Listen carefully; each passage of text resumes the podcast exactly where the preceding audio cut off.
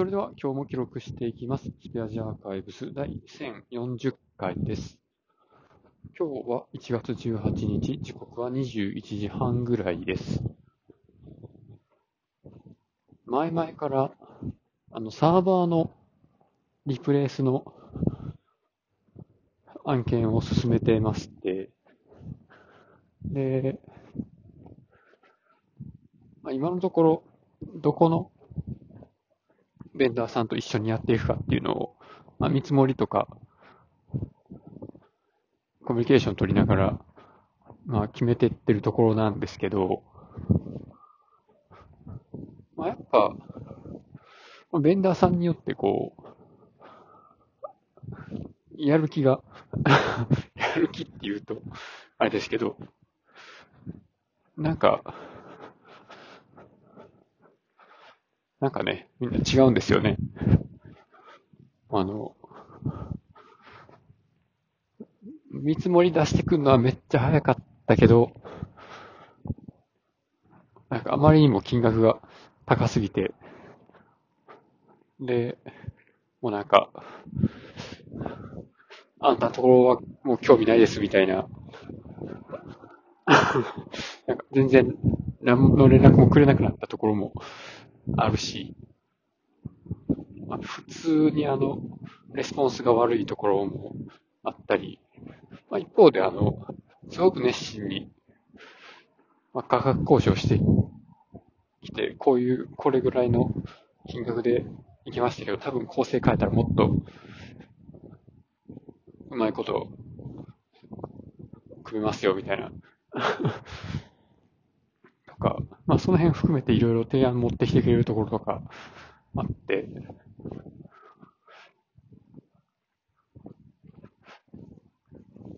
で、まあ、こっちとしても、こっちもあの別になんかね、その、ベンダーさんの、なんでしょうね、作業費を削るっていうことは、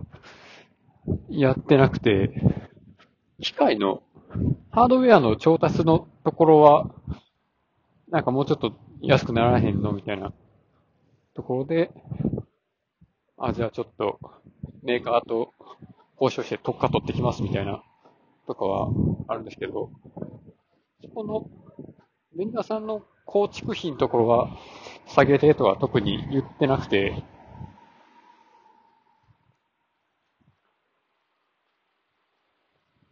で、まあ、それで、ベンダーさんの価格、どっちがいいかなっていうのを何社か比較してるんで、そんな、なんか、めっちゃ値切りまくってるみたいな感じは出してないと思うんですけど、どうなんやろな。なんか、こんな感じのやり方でいいんやろうかな。なんかもっと、あの、もうちょっと勉強してよみたいなことを言ってもいいのか、もっと下げれるやろみたいな。まあでも、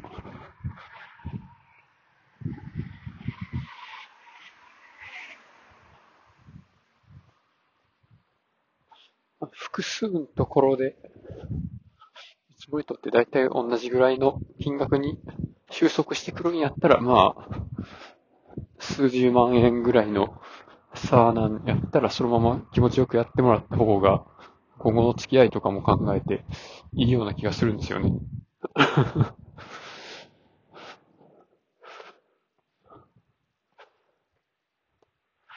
まあ、なんやろ、なんか、どっかで、見積もりの教科書みたいな本見かけたな。やっぱそういうの読んだ方がよかったかな。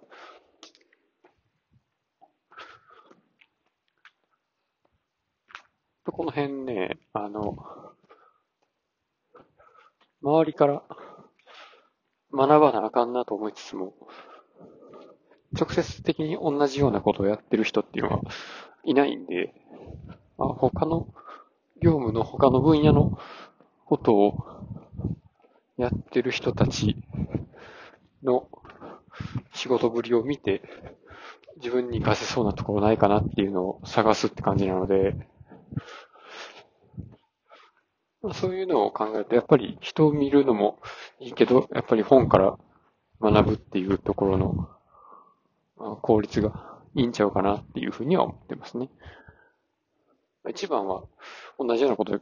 やってる人がいっぱいいるところに行ってみて盗むものがいいんですけど